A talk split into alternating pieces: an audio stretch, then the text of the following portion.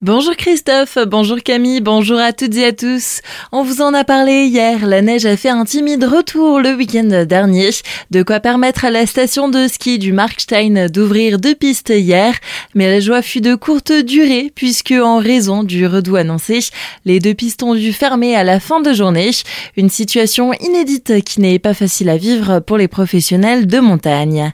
L'histoire d'une mère qui fait tout son possible pour son fils en situation de handicap dans son livre Pour toi, Jules, Monique Freun, originaire de Stotzheim, raconte au lecteur son parcours depuis la naissance de son deuxième enfant, Jules, polyhandicapé.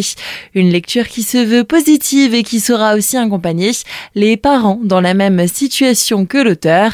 Monique Freun était dans nos studios pour nous parler de son livre. On l'écoute. On avait choisi un petit peu l'idée de retracer la naissance, comment on peut vivre la naissance, l'annonce d'un handicap. Nous, tout est arrivé le jour de la naissance. Jules est né plâtré, on aurait pu mourir tous les deux. Et aujourd'hui, 14 ans après, on est là avec un petit garçon plein de vie. Donc on avait envie de partager ces moments-là avec tout le monde parce que le handicap n'est pas forcément toujours facile à vivre. On peut être confronté à des soucis de choix de fauteuil, on peut être confronté à des décisions à prendre dans un hôpital ou chez un médecin on peut être confronté à des choix d'école, de parcours, du quotidien, et c'est ça qu'on avait envie de partager. Au-delà du handicap, aujourd'hui, on peut vivre une vie avec un enfant handicapé tout à fait normal. Une rencontre sera notamment proposée le 25 mars prochain au CAMSF de Châtenois. Retrouvez cet entretien complet de Monique Freun au sujet de son livre Pour toi Jules sur notre site internet azur-fm.com dans la rubrique Actualité régionale. Accident mortel dans la nuit de dimanche à lundi à Wittisheim.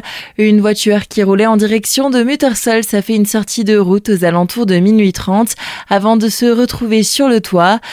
Un homme de 20 ans, a réussi à sortir du véhicule par ses propres moyens, mais son passager, un autre jeune du même âge, est resté coincé à l'intérieur en arrêt cardio-respiratoire. Il n'a pas survécu au choc. Un appel à la population est lancé par le mémorial Alsace-Moselle situé à Schirmeck. L'équipe de l'établissement est en train de préparer une exposition photo intitulée Dans les yeux de la libération. Si vous disposez de photographies et de documents qui témoignent d'événements de cette période, avancées des troupes, photographies des villes et villages traversés, visuels des dégâts occasionnés sur les habitations et voies de communication dans la vallée de la Bruche, vous pouvez prendre contact avec Mélanie Alves Rollo, chargée du centre de documentation au 03 88 47 45 50 ou par mail à l'adresse documentation mémorial-alsace-moselle.com. À Colmar, la ville met en place une nouvelle signalisation l'éthique à destination des cyclistes sur le pont d'Altkirch.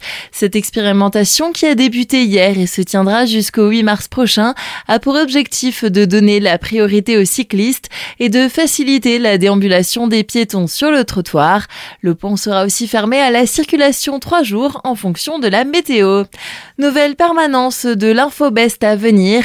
Cette dernière, consacrée à l'emploi transfrontalier, est adressée aux personnes à la recherche d'un emploi ou souhaitant des informations sur le marché du travail et les possibilités d'emploi dans un contexte transfrontalier. Cette permanence sera organisée le lundi 11 mars prochain dans les locaux de l'Infobest Vogelgrün Breisach. Les inscriptions sont encore possibles jusqu'au 7 mars prochain. Et on termine ce journal par un mot de sport. Après sa lourde défaite samedi soir 0 à 3 face à Brest, le Racing Club de Strasbourg se déplace aujourd'hui à Lyon pour les quarts de finale de la Coupe de France. Le coup d'envoi est à 20h45.